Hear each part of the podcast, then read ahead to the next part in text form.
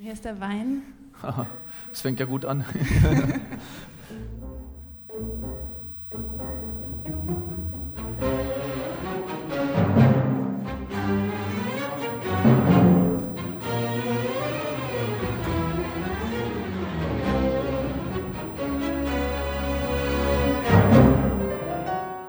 Herzlich willkommen zu einer neuen Henry-Serie, in der Henry Musik aus der Elbphilharmonie mitnimmt nachdem er sich im Bunkersalon vorher einen angetrunken hat. Ich bin Tobias Ruderer. Für die Dauer dieses Podcasts, etwa 40 Minuten, sind wir wieder im Bunkersalon, im Hochbunker an der Feldstraße, Hamburg-St. Pauli. In einem von den zwei noch bestehenden der ehemaligen vier sogenannten Hamburger Flaktürme, erbaut zwischen 1942 und 1944. Obendrauf ist ein Club, das Übel und Gefährlich. Es gibt Studios, Musikläden und weiter unten auch den Resonanzraum, der so etwas wie die Nebenbühne des Ensemble Resonanz ist. Das ist ein Kammerorchester, verwurzelt mit der Stadt Hamburg, sehr urban im Auftritt, mit offenem Visier und ohne Filter im Spiel. Genau das Richtige für Henry. Warum bloß ist der wunderschöne, schwere, architekturpreisgekrönte Resonanzraum eine Nebenbühne? Das ist er erst, seit die Elbphilharmonie eröffnet wurde. Und dort spielt das Ensemble Resonanz jetzt seine großen Konzerte im kleinen Saal. Henry hat einen Teil der Eröffnung des kleinen Saals auf der ersten Würfelseite. Bela Bartoks Musik für Saiteninstrumente, Schlagzeug und Celesta von 1936, gespielt vom Ensemble Resonanz.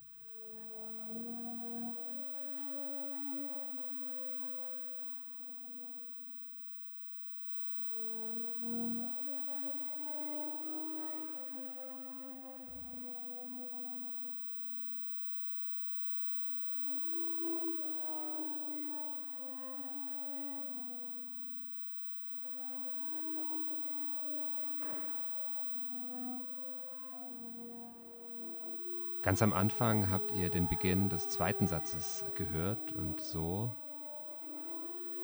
geht der erste Satz los. Die ganze Musik ohne Gelaber gibt es in Henrys App, wenn ihr den Würfel dreht. Weitere Infos dazu ganz am Ende des Podcasts. Zurück zum Bunkersalon. Veranstaltet vom Ensemble Resonanz und dem Fun Magazin, ausgestrahlt von Henry. Ein gutes Gespräch mit guten Gästen, Musik und Sounds Drinks. Passend zur Inbesitznahme des neuen Raums in der Elbphilharmonie hieß der Bunkersalon Unknown Space. Zu Gast waren der Philosoph Hartmut Rosa, der Komponist Georg Friedrich Haas und Tobias Rempe, der Geschäftsführer des Ensemble Resonanz. Tim Erik Winzer, Bratschist des Ensembles, funktioniert so wie ein Sidekick, spielt Sounds ein, wenn keiner sie hören will und antwortet manchmal, wenn er gefragt wird. Und wie ist das bei euch, Hörerinnen und Hörer? Seid ihr dabei, wenn wir den Resonanzbegriff jetzt um den Schwebungsbegriff erweitern? Henry präsentiert euch so etwas wie ein Best-of dieses Gesprächs und schaltet nun direkt rüber in den Bunkersalon, in den Resonanzraum. Es spricht Elisa Erkelens, die Moderatorin des Abends. Der erste in der Runde ist Hartmut Rosa. Er hat mit dem Thema Resonanz eigentlich seit einem Jahr diverse deutsche und internationale Medien gefüllt, hat diese 800 Seiten geschrieben, ein großartiges Buch, nennt sich Resonanz, eine Soziologie der Weltbeziehung. Was ist denn eigentlich Resonanz? Erstmal denkt man, es ist eine Metapher, die sich gut anwenden lässt, wenn man Soziologie betreibt aus dem Akustischen. Aber ich habe dann versucht, das ein bisschen aus dem Bereich der Metapher herauszuholen und als eine spezifische Form der Beziehung zu definieren. Also Resonanz ist eine Beziehung zwischen zwei Menschen oder zwischen zwei Entitäten. Das andere muss durchaus nicht ein Mensch sein und eigentlich muss auch das eine nicht ein Mensch sein. Also zum Beispiel zwei Klangkörper können miteinander resonieren und zwar so, dass sie sich wechselseitig berühren oder anregen, ohne dass sie einander etwas aufzwingen. Also zum Beispiel zwei Klangkörper, die miteinander in Resonanz treten, beeinflussen sich wechselseitig. Sie lassen sich erreichen vom jeweils anderen, antworten darauf aber in einer eigenen Frequenz oder Tonalität oder Stimme. Also ich habe dann versucht zu sagen, es geht darum, dass man die eigene Stimme hörbar machen kann und sie mit einer anderen Stimme, die man als anderes erfährt, die abweicht von dem eigenen, in ein Verhältnis setzt, das einem dann wiederum auch berührt und äh, dadurch irgendwie zu verändern vermag. Wobei dann zu dem Begriff von Resonanz für mich immer ein Moment von Unverfügbarkeit äh, gehört. Man kann nicht genau sagen, wann sie sich einstellt und was dabei herauskommt. Ich glaube, das ist irgendwie ganz, ganz zentral für das, was ich mit dem äh, Begriff Resonanz zu sagen versuche. Und das andere muss nicht immer eine Person sein, das kann auch ein ja. Instrument sein oder alles Mögliche andere. Äh, kann ein Text sein zum Beispiel, also in der Regel, ich glaube, interessant wird es, wenn man das eine als Mensch denkt und wir treten in Resonanz manchmal miteinander als Menschen.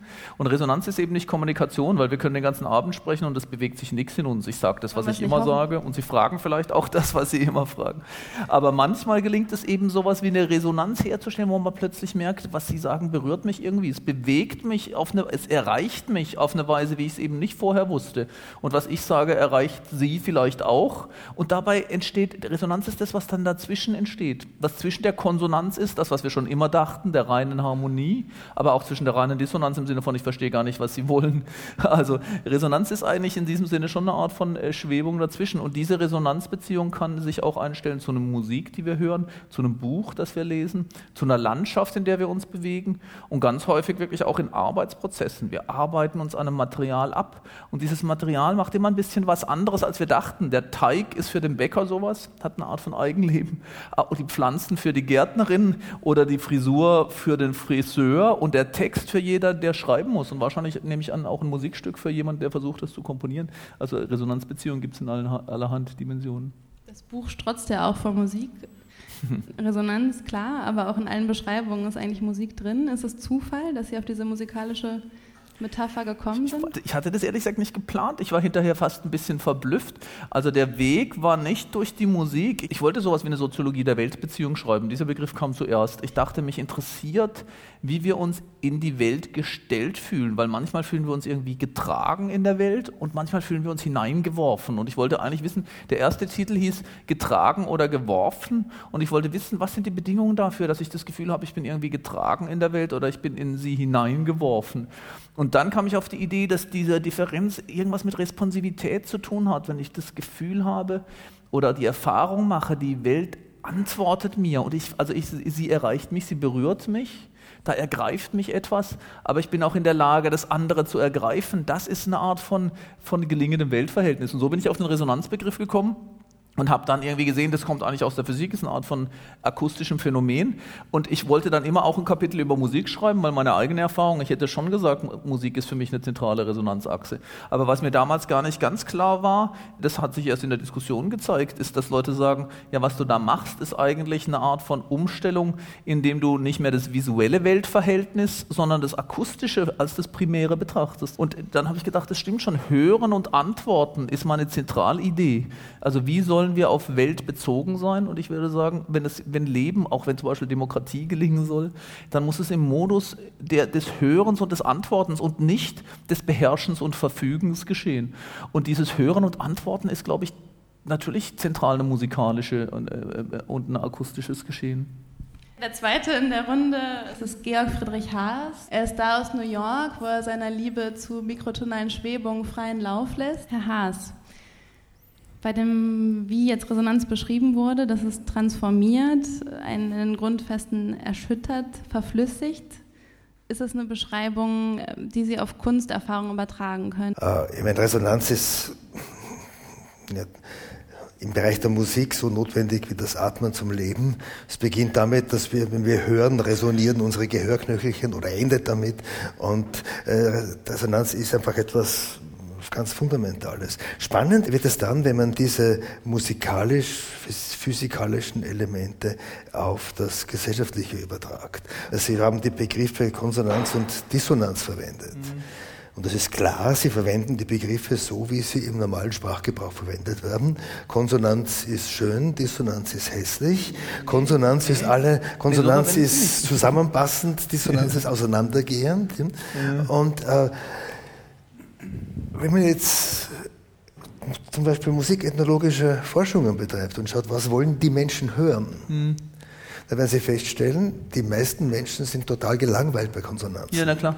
Aber also da, da, da würde ich Ihnen völlig zustimmen. Da muss ja. ich gleich mich zu, zur Wehr setzen, weil also eine reine Konsonanz ist eben gerade keine Resonanz. Ich höre da weder meine eigene Stimme noch eine andere Stimme. Im ja, Endeffekt ist es schon eine volle Resonanz. Also wenn das ganze Orchester in einen Obertonakkord spielt, äh, dann kommt diese Resonanz auch physikalisch zur Wirkung.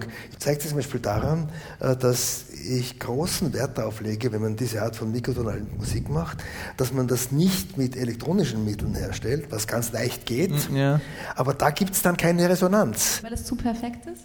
Äh, nein, die armen Musikerinnen und Musiker des Ensemble Resonanz haben insgesamt, ich weiß nicht, 42 Stunden Lebenszeit damit verbracht, äh, diese verrückte Stimmung zu machen, die ich, äh, ihre Instrumente so verrückt zu stimmen, wie ich das will. Das wäre viel einfacher gewesen, wenn ich gesagt hätte, okay, das wird jetzt mit Live-Elektronik elektronisch transponiert.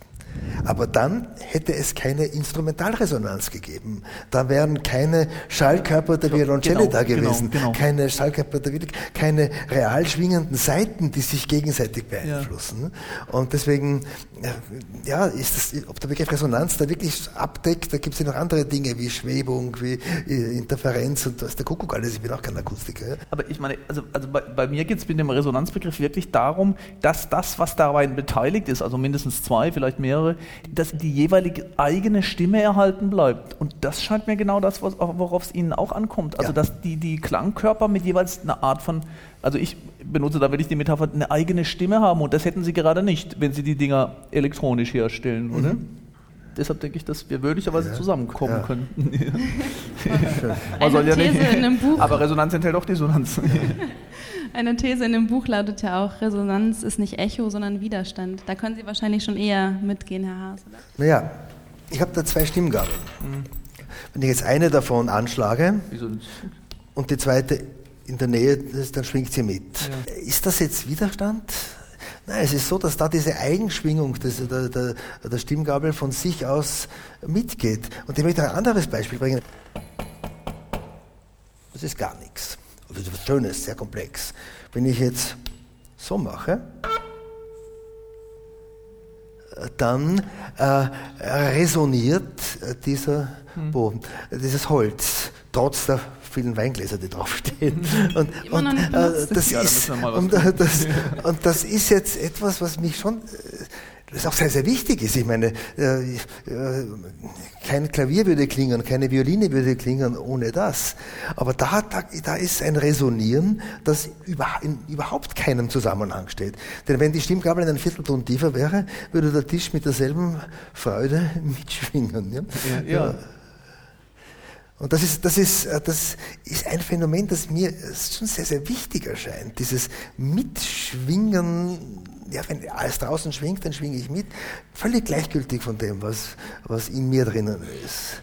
Das heißt, die das Frage ist eigentlich, ob es eine Stimme geben muss und eine gleichberechtigte andere Stimme, die mitschwingt, oder ob ja. es auch eine quasi passive Stimme sein kann und trotzdem Resonanz entsteht? Ja, na, vielleicht gehen wir schon direkt hinein in das Tonbeispiel, das ich mitgebracht habe. ich habe ein wunderschönes Stück, einen Ausschnitt, ein wunderschönes Stück von meinem sehr verehrten Lehrer Friedrich Zerha, mitgebracht, die Keintate. Da sind sie marschiert, der Burggendarm, das Bundesheer der Deutschen und der Russen. Da sind sie marschiert, die Hofburgwache, das, äh, die, das Bundesheer, die Deutschen und die Russen. Ja, da am Ring, da sind sie marschiert, der Schutzbund und die Haunerschwanzler. Schutzbund war die paramilitärische Organisation der Sozialdemokraten, Hahn-Schwanzler war die paramilitärische Organisation der Christlich-Sozialen, der Nazi und der Kummern. Und da gibt es noch eine Pointe, die können Sie verstehen, auch wenn Sie nicht wienerisch verstehen. Können Sie das jetzt vorspielen, diesen Ausschnitt? Ja, da am Ring, da sind sie marschiert. Der Schutzbund und die Hahnenschwanzler. Die Nazi und die Kummerl.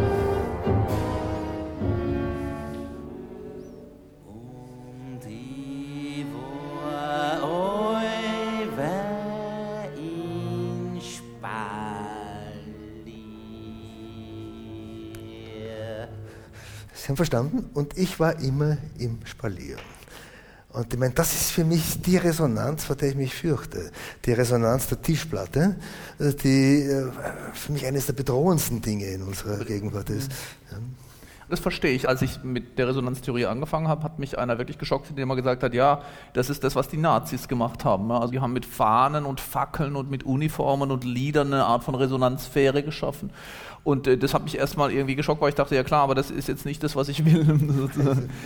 Vielleicht kann man sogar die Stimmgabel nehmen, weil ich mich mit den beiden Stimmgabeln auch in meinem Buch operiere. Aber die Frage ist, was die genau bedeuten. Und ich finde, der entscheidende Punkt scheint mir zu sein, dass für eine Resonanzbeziehung, wie ich sie benutze, beide mal erste und mal zweite Stimmgabel sein können oder müssen. Sie berühren sich wechselseitig und regen sich auch an. Und jetzt kommt etwas, was dann die Stimmgabelbeispiel verlässt. In dem sich wechselseitig anregen, transformieren sie sich in ein gemeinsames Hin, was möglicherweise bei den Stimmgabeln nicht so gut funktioniert. Und ähm, Wichtig ist für mich, eine Resonanzbeziehung soll es nur heißen, wenn beide Seiten die eigene Stimme entfalten und zu Gehör bringen und den anderen berühren und sich berühren lassen und dabei äh, transformieren. Und wenn man sowas nimmt wie jetzt speziell die Nationalsozialisten, da würde ich sagen, da ging es gerade darum, keine andere Stimme mehr hörbar zu machen, sondern die alle zum Verstummen zu bringen. Also was immer anders war, alles was ein anderes sein könnte, was mich noch hätte anregen können, soll zum Verstummen gebracht werden. Und die eigene Stimme wird dann auch nicht mehr hörbar gemacht, weil sie ja verschmelzt verschmelzen soll im Volksganzen oder dem identitären Ganzen, sodass ich das als eine Echo-Beziehung beschreibe. Ja? Also da findet eine Verstärkung des Immergleichen statt, was genau das, was ich unter Resonanz verstehe, unterläuft, nämlich das Hörbarmachen von zwei Stimmen, die sich miteinander in Beziehung setzen. Mein Konzept ist eigentlich ein phänomenologisches. Die Idee ist, wir lassen uns von etwas berühren. Dieses sich berühren lassen bedeutet nicht, dass ich einfach vollständig aufgehe in dem, was mich da berührt. Es bleibt immer ein anderes. Da ist immer ein Differenzmoment. Aber wenn ich wirklich berührt werde, zum Beispiel ich höre ein Musikstück, das ist für mich eines der zentralen Beispiele, das ja auch immer wieder durchkommt. Manchmal passiert gar nichts, weil ich es langweilig finde. Manchmal hasse ich es zum Beispiel. Ja. Manchmal denke ich, das wäre irgendwie schon schön. Ich sehe ein, dass das cool ist, aber irgendwie passiert trotzdem nichts. Und manchmal passiert aber was. Und wenn da was passiert, dann gehe ich ein bisschen als ein anderer aus dem Konzert heraus, als ich hineingegangen bin. Das geht wahrscheinlich nur dann, wenn man schon die entsprechende Stimme Gabel in sich hat und bereit ist, also in der Kunst, in der Politik bin ich mir nicht immer so sicher, das Verrückte ist, der, der, technologische Fachausdruck heißt erzwungene Resonanz, ja. was ja dem gesellschaftlichen Prozess überhaupt nicht entspricht, weil das ist ja nicht erzwungen, sondern das ist äh, ein, frei, ein freiwilliges sich erzwingen lassen. Ne? Dieses Konzept habe ich nicht wirklich durchdacht. Erzwungene Resonanz, da hätte ich noch ein Kapitel eigentlich schreiben müssen, dann hätte ich vielleicht die 1000 Seiten Folge. Ich würde gerne zurück zur Kunst kommen. Und natürlich, Sie haben es nicht anders erwartet, darf beim Thema Resonanz auch das Ensemble Resonanz selber nicht fehlen. Ensemble Resonanz hat sich ja nicht ganz umsonst so genannt. Und einer der wichtigsten Gedanken ist der Dialog oder die Resonanz, die zwischen Werken entsteht, die programmiert werden in einem Konzert. Also wenn man mal davon ausgeht, dass man vieles von dem klassischen Repertoire, was in Konzerten häufig gespielt wird, dass man das alles schon sehr, sehr gut kennt, dass üblicherweise in Spielplänen, in Konzerten sehr, sehr viel Wiederholungen drinsteckt und immer wieder die gleichen Werke gespielt werden. Und man versucht die immer wieder irgendwie auch ein bisschen natürlich neu zu interpretieren. Es gibt interpretatorische Moden und Stile und dann immer wieder kleine Revolutionen, aber trotzdem bleibt, man kennt diese Musik. Und das ist etwas, das macht es sehr schwer, das auf Dauer dann wahnsinnig aufregend zu finden oder sagen wir mal so einen richtig sensationell erleuchteten Moment zu haben. Häufig heißt es, dass es schön, dass das Ensemble Resonanz alte und neue Musik verbindet und das erleichtert auch das Verständnis oder den Zugang ich glaube aber für uns selber, für die meisten Musiker auch des Ensembles, würde ich mal behaupten, ist es genau umgekehrt eigentlich interessant, dass eigentlich der, der Zugang zur Altmusik viel leichter wird, dadurch, dass es in diesen Programmen so eingebaut ist, dass eben äh, genügend Widerstand und auch neue Entdeckungen da sind, um auch in dem Alten immer wieder was Neues zu entdecken. Tim, was hast du? Gefällt mir. Du wolltest noch ein Beispiel bringen, aber dann bringe ich jetzt eins. Ne? Und zwar haben wir äh, in unserem ersten Resonanzenkonzert dieser Saison Galaxy ähm, ein sehr berühmtes Werk mit einem sehr unbekannten Werk äh, kombiniert. Und äh, das eine ist, sind die Goldberg-Variationen, die aus sehr vielen verschiedenen Variationen bestehen, die äh, eines der meistgespielten gehörten Werke ist und wo ich auch als, als Musiker und als Zuhörer das Gefühl habe, zwischen diesen einzelnen Variationen würde ich gerne die Gelegenheit nutzen, auch mal auszumachen oder mal woanders hinzuhorchen oder einfach mal mir selbst zuzuhören äh, oder meinem Atem zu folgen oder äh, was auch immer. Und das versuchen wir in so einem Programm zu unterstützen mit moderner Musik, mit zeitgenössischer Klaviermusik, in dem Fall von George Lenz, der auch mit mikrotonalen äh, Elementen arbeitet. Vielleicht ist das eine Möglichkeit der Fantasie oder dem, dem Träumen, das ein bisschen zu unterstützen. Und das klingt dann ungefähr so.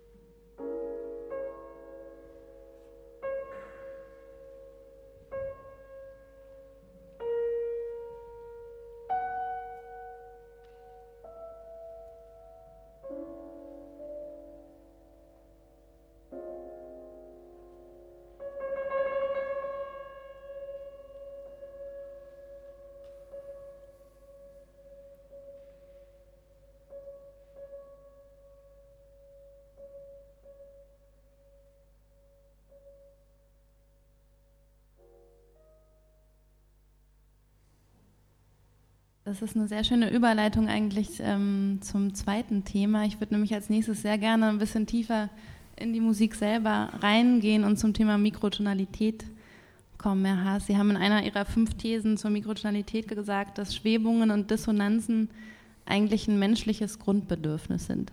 Was ist damit genau gemeint? Das ist einfach empirisch.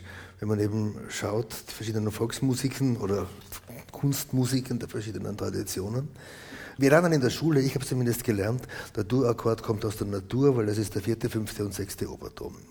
Das Erstaunliche ist, dass offensichtlich wir Mitteleuropäer die einzigen in der Geschichte waren, die intelligent genug waren, das zu begreifen.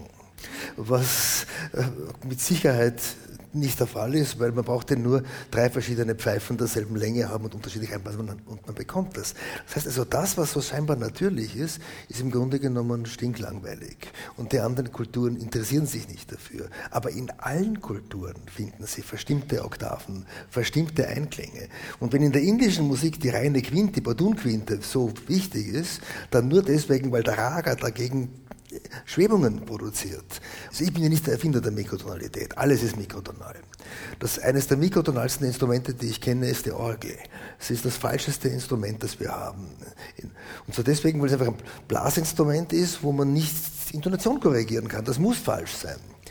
Aber da steckt man dann in einen großen halligen Raum und allen Menschen läuft der kalte Schauer über den Rücken, weil so viele Schwebungen und Differenzen sind. Und jetzt sind wir eigentlich bei Ihnen. Ich würde nämlich gern den Resonanzbegriff um den Schwebungsbegriff erweitern. Also nicht die Identität, sondern die geringfügige Abweichung.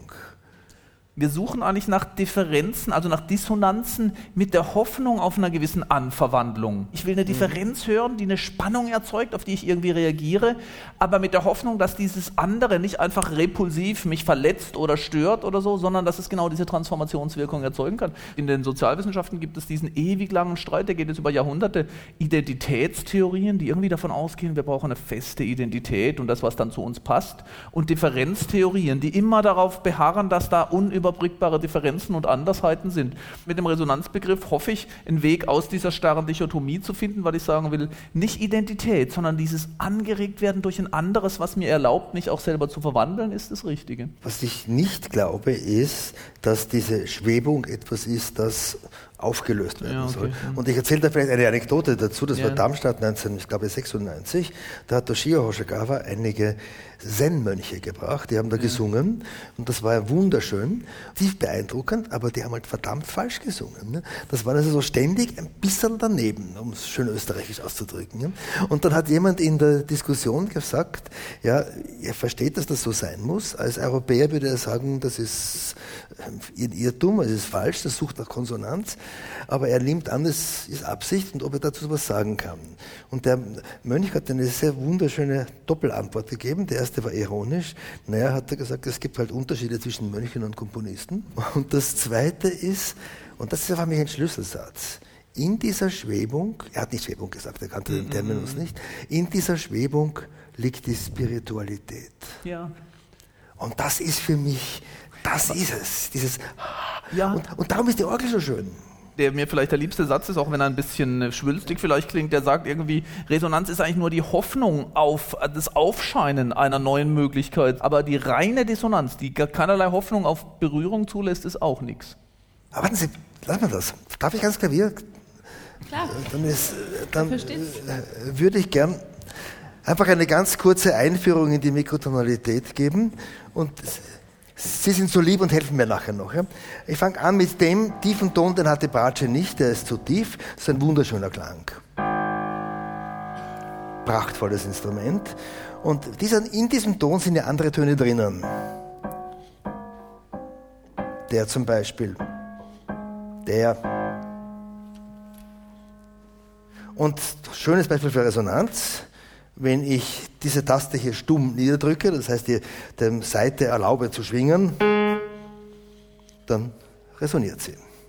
Ja? Und äh, das, dann habe ich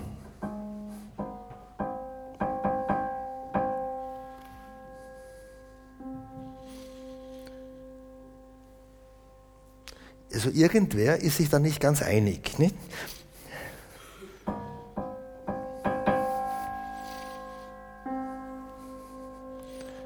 Ja? Und das schwebt miteinander. Aber auch da dürfte es Resonanz geben. Deutlich weniger, aber es gibt noch Resonanz.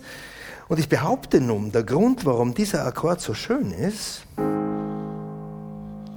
liegt darin, dass dieser Ton hier falsch ist und mit diesem Ton, der da mitschwingt, in eine Beziehung tritt. Eben nichts in Form von Identität, sondern in Form von Schwebung. Und noch deutlicher, wenn wir- dann zum siebten Teilton gehen,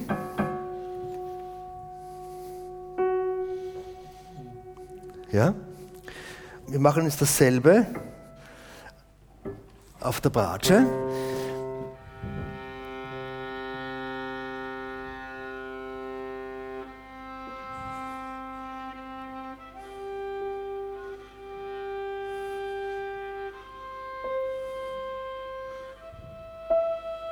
Sie hören den Unterschied?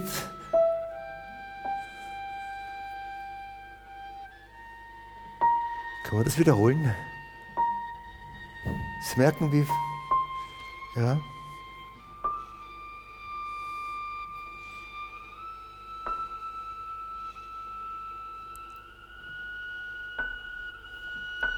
Der oder der? ja. Nächste vielleicht noch, der 13. Ja, danke. Und äh, das Spannende ist, wenn Sie jetzt die leere Seite allein spielen, mit diesem wunderschönen Klang der Bratsche, dann sind alle diese falschen Töne drinnen.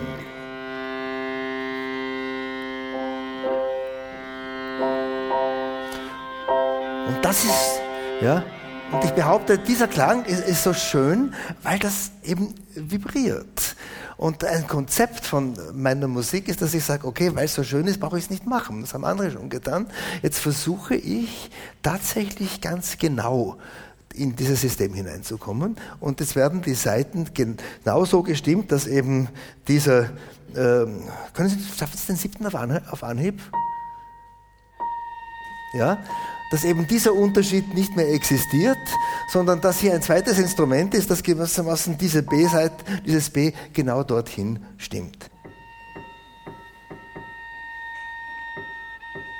Ich weiß nicht, ob Sie es so präzise hören. Die sind ja auch nicht gleich.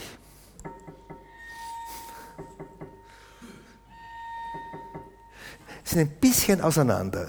Und das ich jetzt ganz kurz sagen, das ist der Grund, warum ich glaube, dass meine Musik funktioniert. Ich zwinge euch alle, die Instrumente im Sinne der Natur zu stimmen, aber die Natur gibt es nicht. Also wenn die Saiten wirklich ganz genau an die Obertonstimmung angestimmt sind, dann ist es theoretisch so, dass es ein schwebungsfreier Obertonakkord ist.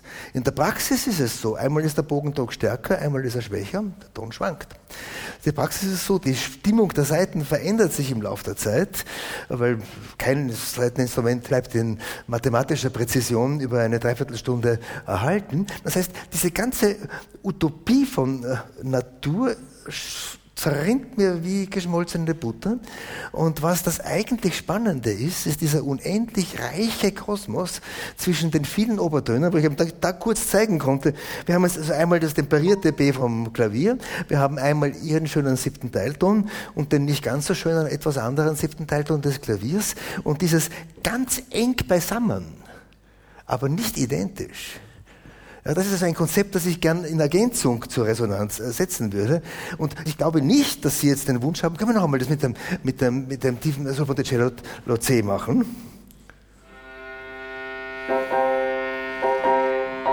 Also, danke vielmals denjenigen unter Ihnen möchte ich jetzt gerne hören, der sagt, bitte Herr Haas, lösen Sie doch dieses Sept einen Sechstelton tiefer auf in die Natursept. Nein, das ist so wunderschön, so wie es ist. Und weil, weil diese Vibration, weil diese, weil diese Schwebung so, so intensiv ist. Und darum, ganz, letzt, ganz kurz noch, darum gibt es auch in meiner Musik immer den Gegensatz zwischen äh, Obertonakkorden und ganz engen mikrotonalen Clustern, weil im Obertonakkord immer der enge mikrotonale Cluster bereits enthalten ist. Das heißt also, ich, Sie haben diese Akkorde gehört, wenn ich also da jetzt in diesem Bereich jetzt nicht wie am Klavier nur fünf, nur vier Töne habe, sondern 17 und die alle eng beisammen sind, das ist ja keine Dissonanz sondern es ist ein unendlich reicher, starker Klang. Und ja, der ist jetzt sozusagen die Vergrößerung von dem Phänomen, das passiert, wenn Sie äh, Schubert einen C-Dur-Akkord spielen. Entschuldigung, ich habe viel zu viel geredet.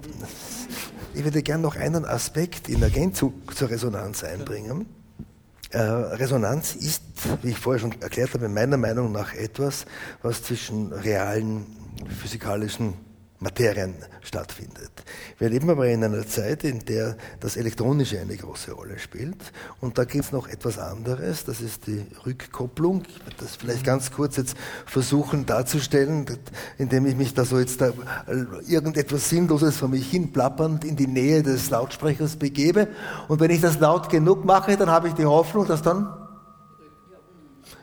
ja, es funktioniert nicht ganz, aber fast, ja, dass dann also von etwas, und ist dann völlig gleichgültig, was ich spreche. Nein, es wird einfach, weil das, was ich spreche, wird, egal welcher Quatsch es ist, dann vom Lautsprecher verstärkt und und, und, und äh, wenn man das jetzt in die in demokratischen Wahlen überträgt, landet man bei Donald Trump. Ja. Und das ist eigentlich gar nicht lustig. Nee. Und, das ist, und das ist auch was anderes, als, weil, weil, da, weil da passiert jetzt etwas innerhalb der, innerhalb der, der Medien, das man durchaus dem vergleichen kann. Ich nenne das das Entstehen eines leeren Echoraums, der sozusagen mhm. aus Verstärkung des Immergleichen besteht. Also, wie, wie, Sie gesagt haben, es ist egal, was man da reinmacht, es ja. kommt aber zu einer Aufschauklung. Es ist ja ein reiner Prozess der, der, der Aufschauklung. Gebildet auf einer entfremdeten Weltbeziehung, dass man nämlich gerade nicht eine, eine, eine Situation des Hörens und Antwortens auf ein anderes einnimmt, sondern eines des Ressentiments Ressentiments, wir wollen die alle nicht hören. Demokratie lebt doch geradezu von der Idee, dass sie jedem von uns eine Stimme gibt. Ja, dass wir in einer Welt leben, in der wir eine Stimme haben und die hörbar machen können. Was machen wir mit der Stimme? Ich finde es schon die Sprache verräterisch. Wir geben sie ab am Wahltag. Ne, wenn ich die Stimme abgebe am Wahltag, kann ich sie natürlich nicht im Sinne eines Resonanzgeschehens einsetzen. Dann gibt es bei Habermas die Idee der deliberativen Vernunft, wo er sagt, am Ende wird sich die Stimme der Vernunft durchsetzen, wobei ich, ich habe ganz hohen Respekt von Habermas, ja. aber nichtsdestotrotz halte ich das auch ein bisschen für problematisch, weil da genau die Differenzen wieder verloren gehen. Es sind nicht die individuellen Stimmen, sondern da wird ein, ist eine Art von Filterprozess. Deshalb glaube ich, das reicht wahrscheinlich auch nicht, zumal da auch die leibliche Dimension fehlt. Und dann glaube ich, die dominante Stimme, die dann Trump erklärt, ist die Stimme des Wutbürgers oder die des zynischen Gelächters. Die dominante Form, sich mit Politik auseinanderzusetzen oder eine dominante ist die des zynischen Lachens in der Heute-Show und so. Politiker sind die, über die wir lachen. Das ist eine Form der Entfremdung. Damit will ich nichts zu tun haben. Da setze ich mich nicht in ein Resonanzverhältnis. Es gibt eine amerikanische Philosophin, die hat ein Buch geschrieben, die heißt Nancy Love, schöner Name, wie die Liebe. Und das Buch heißt Musical Democracy. Und die Idee ist, dass Demokratie da funktioniert, wo sie wie ein Resonanzensemble funktioniert, wo wir aufeinander hören und antworten. Ich höre die andere Stimme und die sagt was anderes, als was ich sagen wollte. Und daraufhin mache ich auch meine Stimme hörbar und, da, und dann verwandeln wir uns